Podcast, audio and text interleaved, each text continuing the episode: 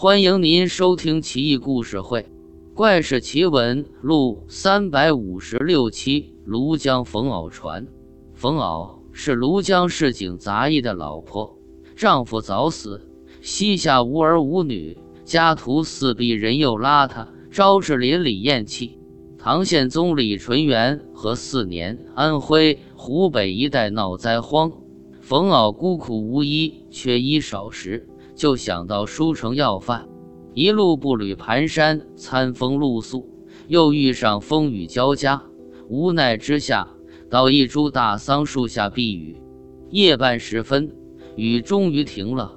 冯敖饥肠辘辘，担心睡过去就醒不了了，挣扎着起身，继续上路。见路边有处房子，灯火通明。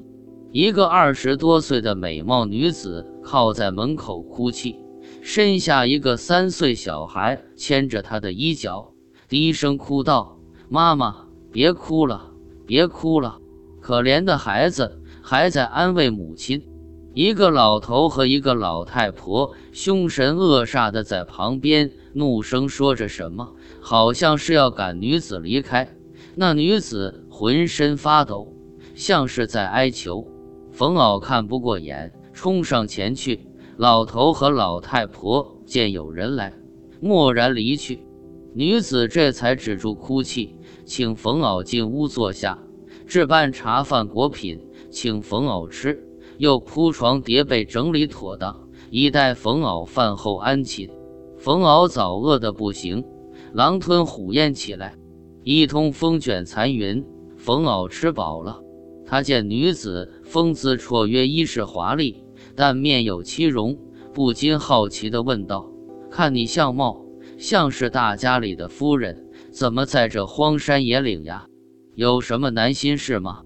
女子指着身边的小女孩说道：“她的爹爹，也就是我老公，明天就要娶新夫人了。”冯袄不禁恼怒道：“有这等事？”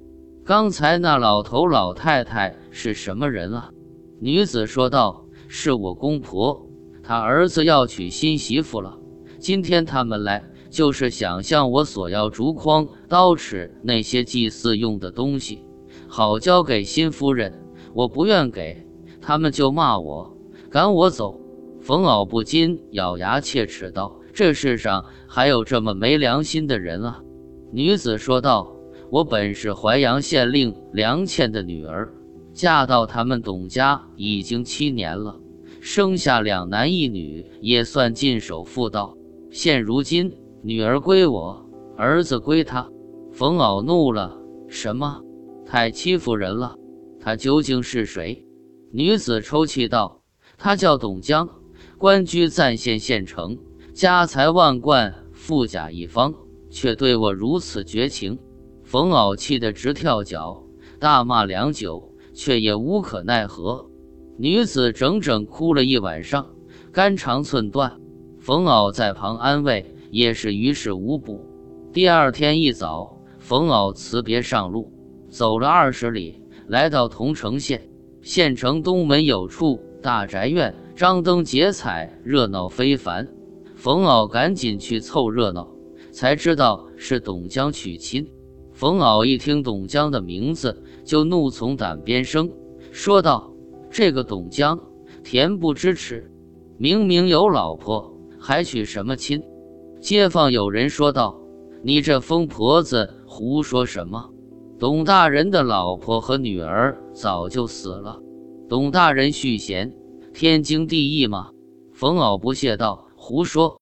昨晚我赶路，遇上大雨。”还在董夫人梁氏的住处歇了一晚呢。街坊大惊失色，问他具体地点。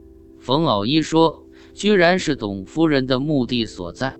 冯老又说，昨晚见到的两个老人的相貌，居然是董江死去多年的父母。